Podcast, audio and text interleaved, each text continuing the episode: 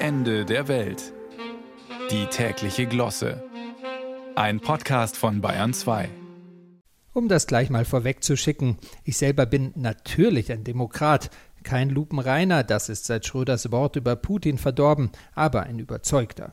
Und zufrieden mit unserer bundesrepublikanischen Staatsform bin ich schon auch, auch ohne Poster von Frank-Walter Steinmeier im Schlafzimmer. So verfassungstreu ich selbst also bin, so sehr muss ich an meinen Kindern zweifeln.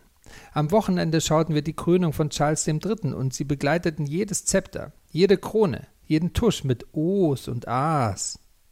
Als Freund unserer Verfassung versuchte ich sie vom monarchistischen Pomp abzulenken, mit einem Steinmeier-Foto, Schokolade, mit freier Handynutzung. Erfolglos. Papa, warum haben wir keinen König? Ha, bayerisch, preußisch oder habsburgerisch wäre Ihnen vermutlich sogar egal. Hauptsache, es glänzt. Erschwerend kommt hinzu, dass ich sie kürzlich erst versehentlich zu Hardcore-Kapitalisten erzogen habe. Da kann man seit zehn Jahren Genosse einer solidarischen Landwirtschaft sein, seinen Kindern ständig einen Atlas in die Hand drücken, um sie als Weltbürger zu erziehen. Wenn man dann den Fehler macht und aus dem Keller Monopoly holt, dann ist auf einen Schlag alles verloren.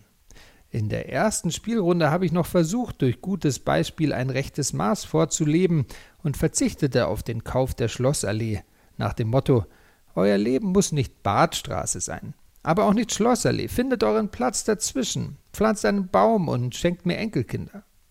Doch mein Sohn würfelte einen Pasch, dann noch einmal, und schon stand er auf der Straße der Straßen. Und was tat er? Er kaufte diesen Inbegriff des Kapitalismus, die Schlossallee, ohne mit der Wimper zu zucken. Und auch das noch, die nächste Kronjuwele wartet schon um die Ecke. In zehn Tagen Hochzeit Prinz Ludwig von Bayern und Sophie Alexandra Eweking. Zwar wird das Spektakel sicher nur ein Promille so groß wie die Krönung von Charles, aber meine Kinder werden das mitbekommen und nochmal monarchistischer werden.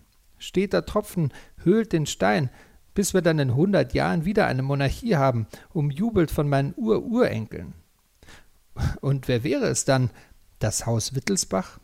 Geht nicht auch Meier Müller-Huber?